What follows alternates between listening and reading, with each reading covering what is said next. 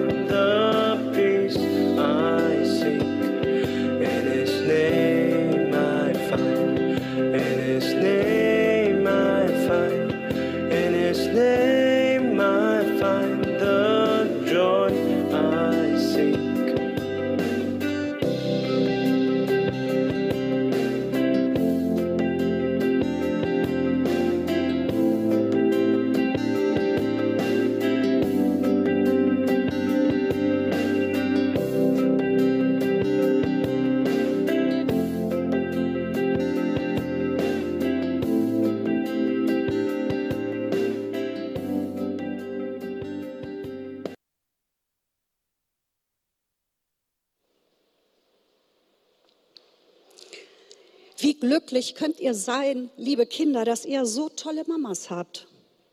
Denn das ist wirklich nicht selbstverständlich. Doch Gott hat das so geplant und deshalb feiern wir heute Gottes Plan von Mutterschaft. Ohne Mütter kein Leben. Es gibt sogar in der Tierwelt Tiermütter, die sich in außergewöhnlicher Weise um ihre Jungen kümmern.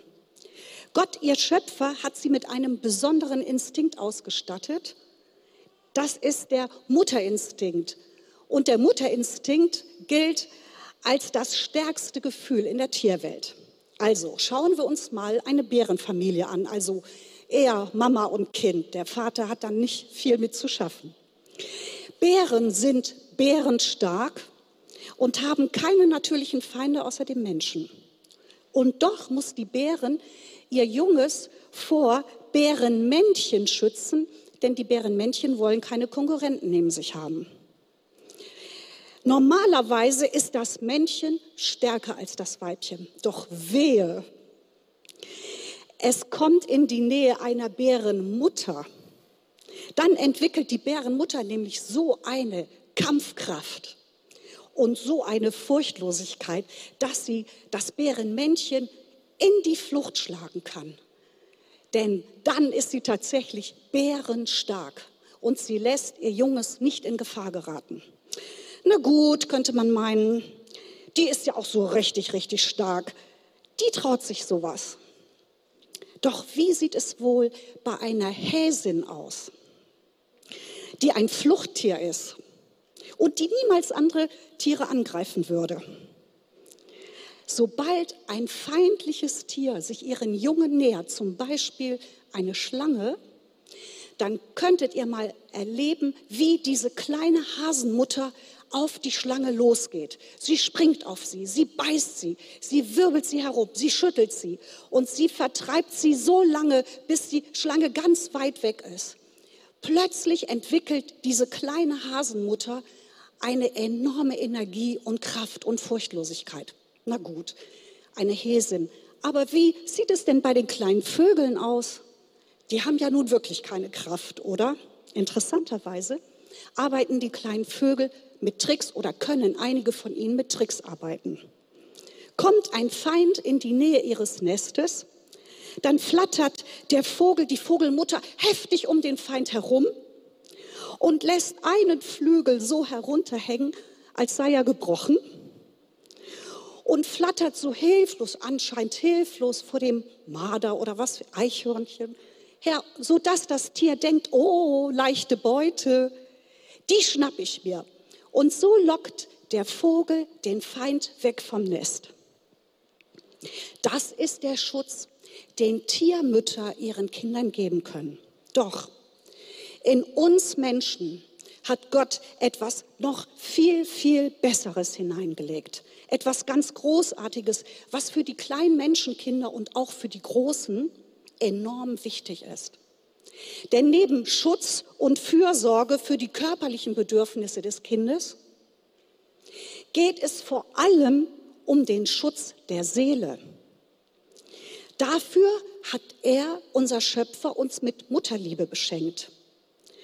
Und diese mütterliche Liebe entspricht tatsächlich dem Wesen Gottes. Denn Gottes Liebe zeigt sich in väterlicher Form und in mütterlicher Form. Denn woher sollten die Mütter das sonst haben, wenn nicht von ihm, vom Schöpfer? Und in, in Gott ist diese mütterliche Liebe vorhanden, die er für uns hat und die er uns gegeben hat. Eine Eigenschaft charakterisiert die mütterliche Liebe Gottes ganz besonders. Jesaja 66, 13. Ich will euch trösten, wie einen seine Mutter tröstet. Er, der Schöpfer, hat in uns diese großartige Fähigkeit hineingelegt, andere zu trösten. Und nicht nur Mütter, sondern auch Väter können hervorragend trösten. Auch Väter können diese mütterliche Seite der Liebe Gottes zum Ausdruck bringen und vermitteln. Trost ist ein großes Liebesgeschenk von Gott an uns Menschen. Wenn Kinder sich verletzen, sich wehtun, sich erschrecken oder verunsichert sind, wenn sie also Schmerz fühlen, sei es jetzt körperlicher Schmerz oder eben auch seelischer Schmerz, dann brauchen sie Trost sofort. Sie fühlen nicht den Schmerz, sie sind dann der Schmerz, weil ihr Hirn noch nicht so weit entwickelt ist, dass sie sagen können, oh, mir geht es gerade schlecht, ich fühle Schmerz. Nein, sie fühlen den Schmerz und können das nicht analysieren und zuordnen, sondern sie brauchen Hilfe von außen. Sie können sich nicht selbst beobachten, so wie das Erwachsene können. Für ein Kind ist es unmöglich, ein schmerzliches Erleben oder gar eine traumatische Erfahrung mit all den dazugehörigen schlimmen Gefühlen allein zu verarbeiten.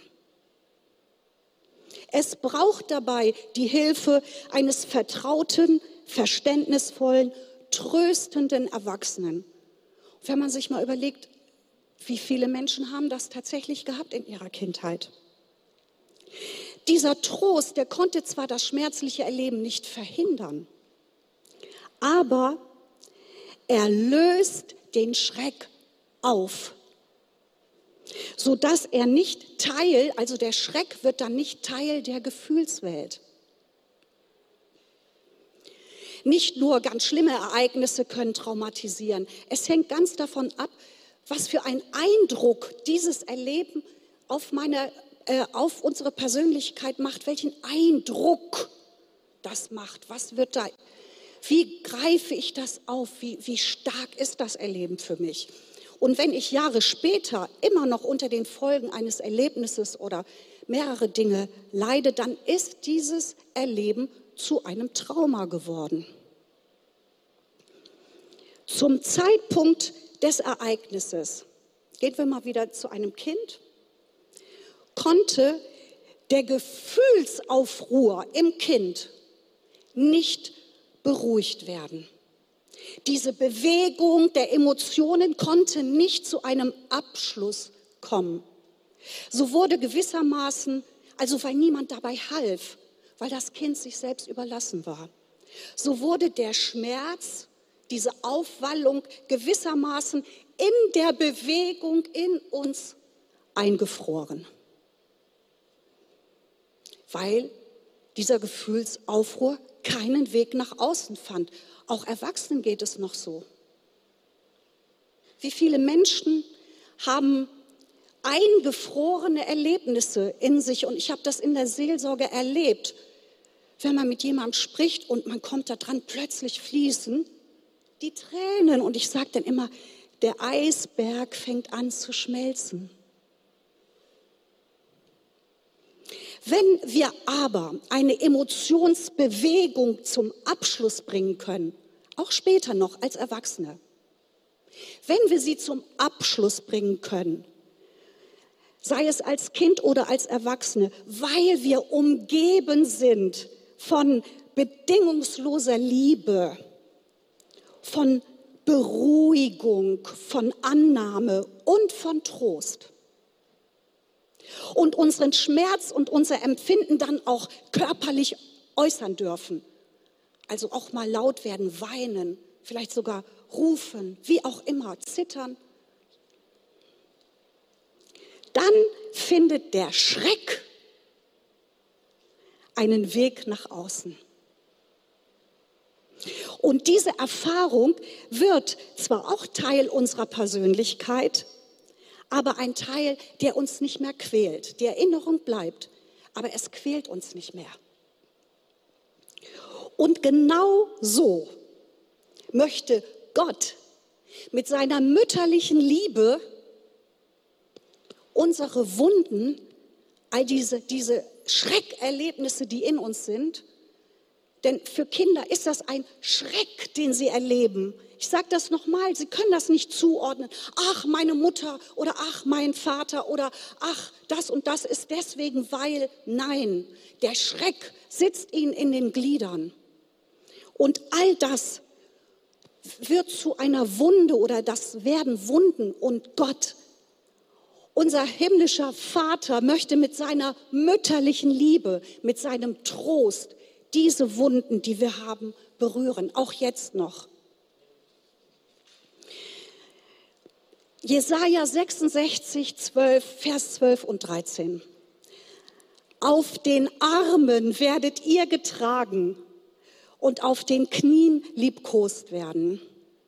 Wie einen, den seine Mutter tröstet, so will ich euch trösten. Unser himmlischer Vater weiß genau, wie viel Trost wir nötig haben wie viele Menschen mit einer Mutterwunde es gibt. Kinder, die sich von ihren Müttern nicht geliebt wussten und Mütter, die selbst ungeschützt und ungeliebt aufgewachsen sind. Unser Vater geht nicht achtlos über unsere Empfindung hinweg, mögen sie groß oder klein sein in unseren Augen. Er sieht sie. Geistlich gesehen gibt es viele, viele ungetröstete Seelen, auch unter uns. In der Bibel finden wir eine interessante Benennung für diesen inneren Zustand des Ungetröstetseins. Fantastisch finde ich. Heimatlosigkeit. Innere Heimatlosigkeit. Heimatlosigkeit ist ein Lebensgefühl ohne Geborgenheit so ein Empfinden, keinen Schutz zu haben, ohne Sicherheit. Da scheint niemand zu sein, der auf mich acht gibt und der für mich sorgt. Ein Lebensgefühl voller Verlassenheit und Einsamkeit. Auch das ist Gott nicht verborgen. Psalm 56, Vers 9. Meine Heimatlosigkeit hast du abgemessen. Er weiß genau, was mit uns ist und auch wie groß dieses Empfinden in uns ist, alleine zu sein. Egal, ob man verheiratet ist, ob man eine große Familie hat oder nicht. Das ist der innere Zustand und nicht das Äußere, was mich umgibt. Die innere Heimatlosigkeit. Das ist so schmerzlich. Man fühlt sich nirgendwo zugehörig. Man beobachtet sich von außen. Man ist allein. Die Heimatlosigkeit macht unruhig. Man ist immer auf dem Sprung, immer auf der Suche nach irgendwas. Man muss sich ständig ablenken. Nur keine Stille. Das tun, das tun, das tun. Nur nicht alleine sein mit seinen eigenen Gedanken. Man fühlt sich nie wirklich sicher. Vieles, vieles oder alles erscheint bedrohlich weil man sich ausgesetzt fühlt. Und wie reagiert Gott auf diesen inneren Zustand? Sagt er, wie kannst du nur? Ich bin doch bei dir.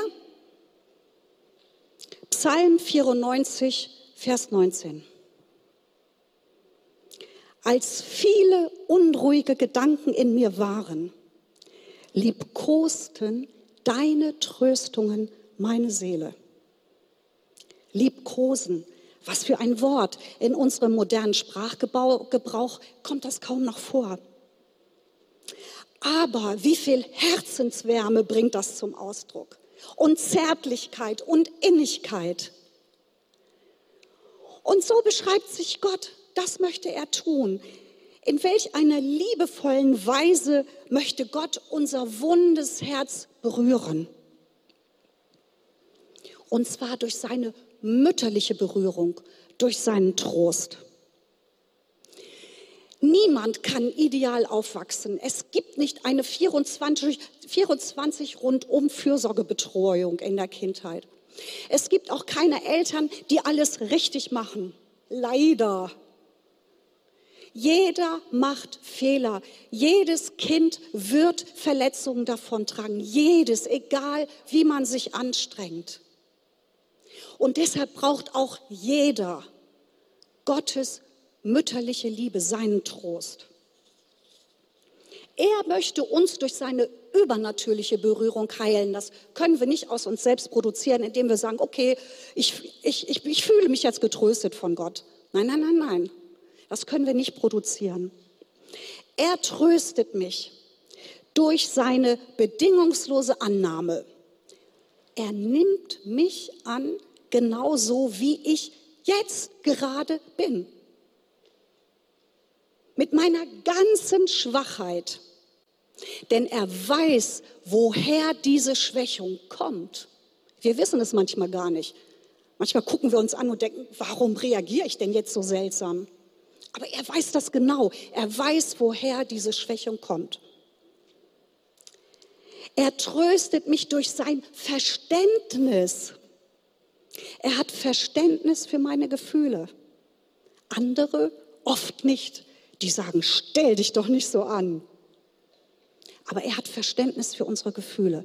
Er hat Verständnis für Furcht, Furchtgedanken, für Sorgengedanken, für Unsicherheit. Das heißt nicht, dass er sagt, alles in Ordnung, aber er hat Verständnis dafür. Denn er weiß genau, wie meine Schwächung mich beeinflusst. Und er tröstet mich durch seinen Zuspruch, durch Ermutigung. Er ermutigt mich, indem er mir zeigt, wie liebevoll er ist, wie freundlich er mit mir umgeht was er mit mir in der Zukunft vorhat und wie er mir dabei helfen wird. Merkt ihr was? Es geht nur um ihn. Wenn etwas von uns gefordert wird oder er etwas erwartet, dann geht es nur um ihn, weil er sagt, das, was ich möchte, wie du dich verändern sollst und was anders werden soll, das werde ich dir ermöglichen, das werde ich dir geben von Gott mit seiner mütterlichen Liebe liebkost zu werden, das sättigt die bedürftige Seele. Er will uns mit seiner Güte sättigen, damit wir zur Ruhe kommen können und gestillt sind, damit wir inneren Frieden spüren. Jesaja 51, Vers 12. Ich, ich bin es, der euch tröstet. Es gibt einen wunderbaren Vermittler für diesen göttlichen Trost, für diese übernatürliche Berührung, denn das ist eine Berührung, der Trost kommt von oben, der ist übernatürlich. Und das ist der Heilige Geist, unser Beistand, unser Helfer, unser Tröster. Ich hoffe, dass ihr das nicht wieder vergisst. vergesst. Der Heilige Geist ist unser Tröster. Nicht unser Zuchtmeister, nicht unser Ermahner, nicht unser Vorwurfsgeber, sondern unser Tröster. Wenn ihr andere Gedanken habt und die passen nicht darunter, der Heilige Geist ist mein Tröster, und ihr guckt euch die anderen Gedanken an und denkt, nee, nee, nee, nee, das passt gar nicht zusammen, dann sind die Gedanken nicht von ihm. Schuldgefühle, Selbstvorwürfe, all das das passt nicht zu unserem Tröster. Er macht uns aufmerksam, aber mit einer ganz besonderen, liebevollen Haltung. Der Heilige Geist spricht auf ganz verschiedene Weise zu uns. Also der konkrete Trost in einer speziellen Situation kann zum Beispiel durch ein Bibelwort kommen. Ein Bibelwort, was wir sonst vielleicht schon ganz oft gelesen haben, aber wir gehen mit einem offenen Herzen daran und sagen, Heiliger Geist, bitte sprich du zu mir Und plötzlich wird unser Herz durch diesen Bibelvers ganz stark berührt. Ein anderer liest den auch und geht drüber weg. Aber er ist für dich, weil das in dem Augenblick eine göttliche Berührung ist mit seinem Wort. Das kann auch ein Gedanke während eines Zwiegesprächs mit Gott sein. Ein Gedanke, der durch den Heiligen Geist vermittelt wird. Und vielleicht denkst du erst, oh, das habe ich mir vielleicht nur selbst so ausgedacht. Aber nein, das ist ein Gedanke vom Heiligen Geist, durch den ich mich gesehen und verstanden fühle. Und das öffnet mein Herz. Oh, er nimmt mich an, so wie ich bin. Er versteht mich. Das kann auch eine Gebetserhörung sein, die mir Gottes Fürsorge für mich ganz stark bewusst macht. Mir geht das manchmal so, das sind manchmal nur ganz kleine Dinge, um die ich dann bete und mag es irgendwo ein Parkplatz sein oder ihr kennt das ja alles. Und dann wird genau in dem Augenblick der Platz frei. Und hier merke ich, oh, da tut sich was. Und manchmal schicke ich dann so einen Kuss zum Himmel und sage, danke.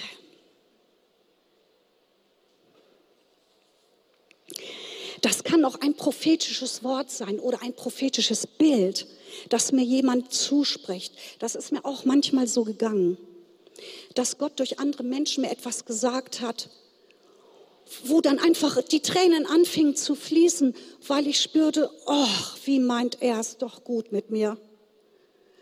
Was, ja, was, was für eine Liebe hat er für mich.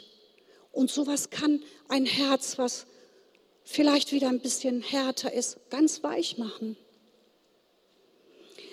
Durch solche Worte kann ich auch ganz stark Gottes Anteilnahme und seine Zuwendung zu mir spüren. Das kann aber auch ein Lied sein. Mir geht das oft auch so in der Anbetung. Hier, dass ein besonderes Lied, ein Satz oder nur die Atmosphäre mich ganz besonders anspricht. Und ich fühle mich umhüllt von Gottes Liebe. Der Trost Gottes kann auch durch seelsorgerliche Gespräche und seelsorgerliche Begleitung kommen. 2. Korinther 1, Vers 4.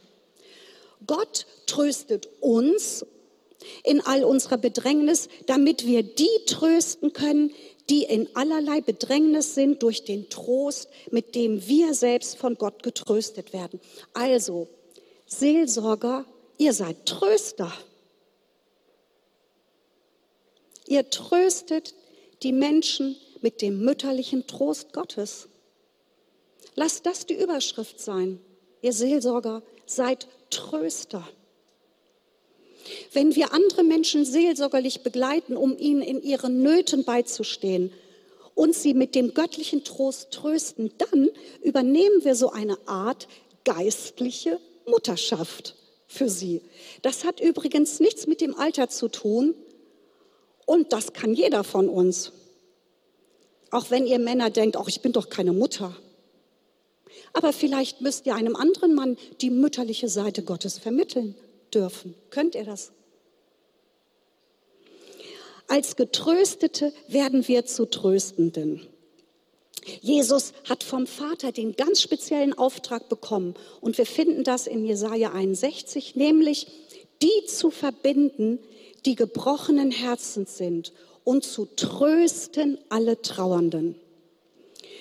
In Lukas 4, Vers 18 zitiert Jesus das Jesaja-Wort und verkündet, heute ist, das, ist diese Schrift vor euren Ohren erfüllt. Lukas 4, Vers 18.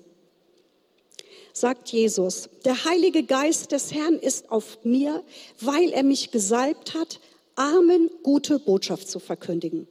Ich meine, wir waren alle arm ohne Jesus. Ne? Er hat mich gesandt, Gefangenen Freiheit auszurufen wir sind nicht länger gefangen im Schmerz der Verwundungen oder wir brauchen nicht länger darin gefangen sein. Gott hat Jesus gesandt, er hat mich gesandt, sagt Jesus, um Blinden, nein, Moment, er hat mich gesandt, Gefangenen Freiheit auszurufen und Blinden, dass sie wieder sehen. Also, dass wir nicht länger blind sind für Gottes Verheißung für unser Leben. Zerschlagene in die Freiheit hineinzusenden. endlich raus aus der Heimatlosigkeit in die wohltuende Geborgenheit. Wir alle haben Anteil an diesem Auftrag. Jesus bezieht uns mit ein in diesen, ich nenne das mal Dienst des Trostes, das hört sich jetzt alles wieder so ein bisschen geschäftsmäßig an. Ja, es bezieht uns mit ein in den Dienst des Trostes und der Freilassung. Heimatlosigkeit ist ein Gefängnis. Das ist kein weiter Ort. Das ist ein ganz enger Ort. Niemand fühlt sich da drin wohl. Und er führt diese Gefangenen raus in die Freiheit. Und deshalb können wir heute mit ihm bekennen.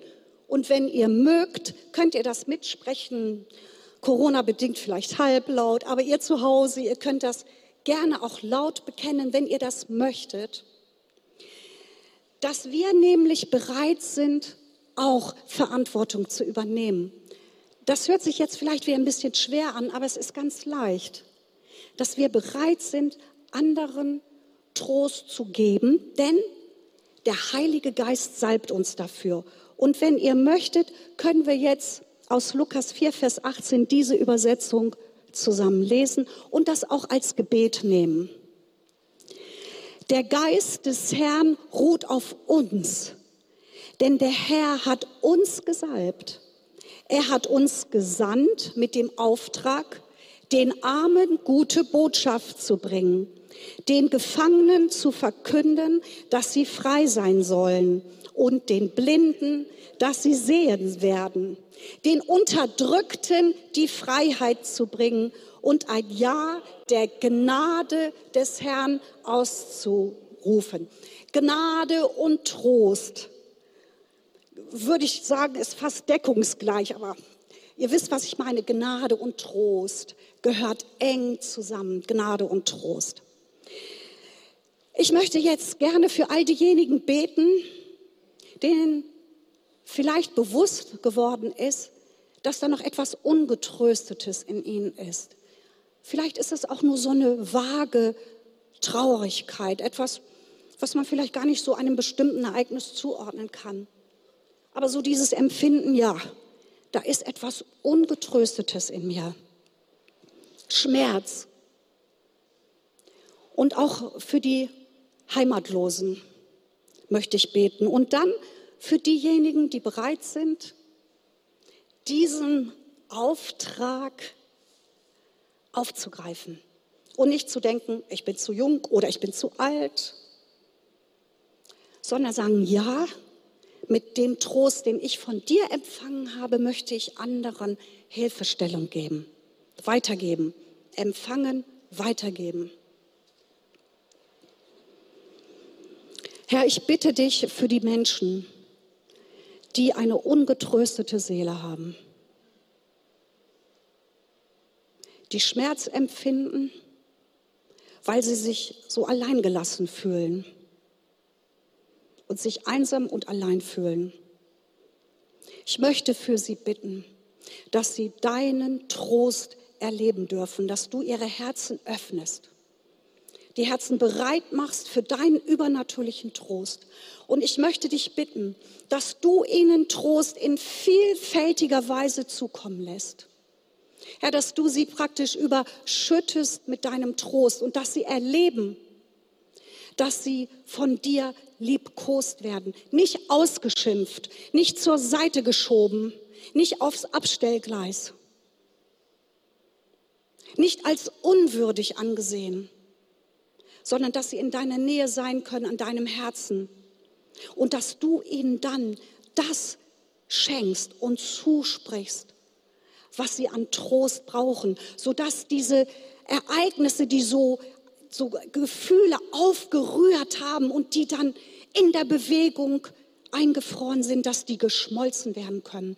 Ich bitte dich, Heiliger Geist, du Tröster, komm du und berühre jeden, der das jetzt gehört hat, zugehört hat und sagt, ja, ich brauche das. Bitte, Heiliger Geist, berühre du jeden.